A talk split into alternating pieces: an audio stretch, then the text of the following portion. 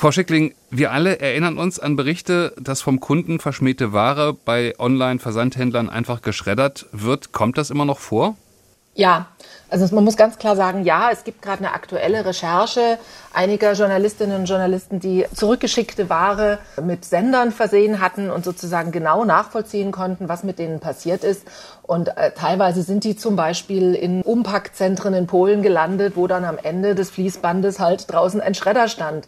Ganz generell ist bei diesem Thema, wie klimafreundlich ist eine Firma, ja immer viel Greenwashing dabei, weil es überhaupt keine staatlichen Stellen gibt, die kontrollieren, ob die Firma tatsächlich irgendwas in ihren Abläufen verbessert hat oder ob sie einfach nur an irgendeiner Stelle kompensiert, was ja auch zu Recht inzwischen sehr umstritten ist, weil man nie so genau weiß, ähm, auf welche Weise da gerechnet wird. Also insofern unterm Strich ist das große Problem beim Online-Shopping immer noch das Thema Retouren und an der Stelle muss man auch ansetzen, wenn man das klimafreundlicher gestalten will. Hm. Sie sagen da, die Politik kümmert sich da wenig drum, das wird auch nicht überwacht. Eine Kostenpflicht für den Versand, also keine Gratis-Rücksendung mehr, wäre das vielleicht eine Idee? Mhm. Vor allem, weil man sich ja klar machen muss, wir bezahlen das ja jetzt auch. Es gibt eine Forschungsgruppe an der Uni Bamberg, die ähm, hat das ausgerechnet. Ein retournierter Artikel in Deutschland verursacht im Schnitt Kosten von 11 Euro. Da ist also Porto drin, Bearbeitungsgebühr, die ganze Arbeit, die das macht, die neue Verpackung, die man dafür braucht. Und diese 11 Euro, die werden natürlich irgendwo eingepreist. Und ähm, das heißt, ich bezahle sozusagen, selbst wenn ich jemand bin, der äh, nie Sachen zurückschickt, bezahle ich sozusagen die Retouren der anderen mit. Mhm. Und das ist natürlich ungerecht. Also es wäre viel sinnvoller zu sagen, man muss verpflichtend diese Retouren zu einem bestimmten Preis anbieten, dann wäre da sicherlich viel Unsinn schon beseitigt. Weil ich meine, man muss sich das ja einfach mal praktisch vorstellen.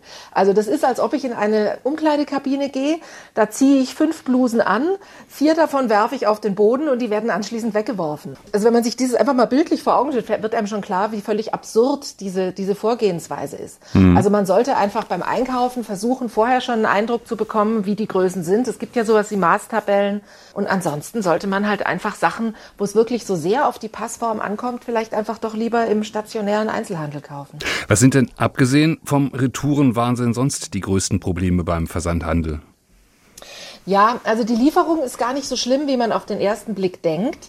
Denn auch ich würde ja irgendwie mich zum Laden bewegen. Und ob jetzt sozusagen die Ware zu mir kommt oder ich zur Ware, ist in der Konsequenz wieder ein bisschen egal. Aber auch hier ist die ähm, Verpackung wieder ein Thema. Also wenn ich mir drei Sachen schicken lasse und zwei schicke ich zurück, dann brauche ich da zwei neue Umverpackungen für diese Blusen zum Beispiel, ne? die vorher ja sozusagen schon ordentlich eingepackt waren. Und dann kommt es ja auch immer darauf an, wie ich einkaufe. Also wenn ich in der Regel mit den öffentlichen Verkehrsmitteln oder mit dem Fahrrad einkaufen fahre, dann ist das natürlich besser als der LKW, der kreuz kreuz und quer durch die Stadt fährt, um die Pakete auszuliefern. Hm.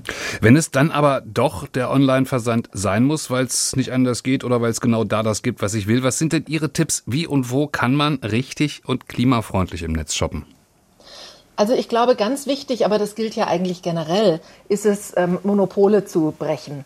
Also die großen Online-Portale, das sind tendenziell die, bei denen auch die größeren Schweinereien passieren.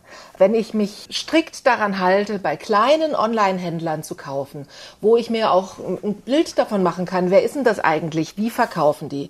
Ich habe zum Beispiel eine Bekannte, die hatte, hat einen Online-Shop für skandinavische Einrichtungsgeschichten, die verpackt ganz gezielt Sachen in gebrauchte Kartons Kartons. Also die guckt jeden Karton an und überlegt, kann man den nochmal verwenden, kann man den, kann man das nochmal einer Kundin zumuten und achtet da wahnsinnig drauf, dass eben dadurch weniger Verpackungen entstehen und dass sie Sachen wiederverwendet.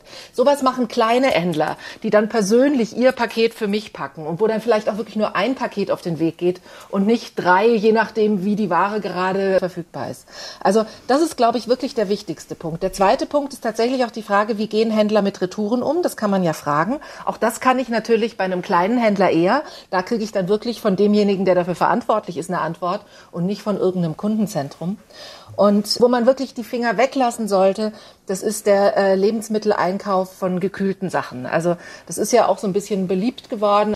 Aber gerade bei zu kühlenden Lebensmitteln ist der Verpackungsaufwand wahnsinnig groß und auch der Transport teurer, weil man dann eben nicht mehr Fuhren zusammenbündeln kann. Also von dieser Art des Online-Shoppings sollte man wirklich die Finger lassen.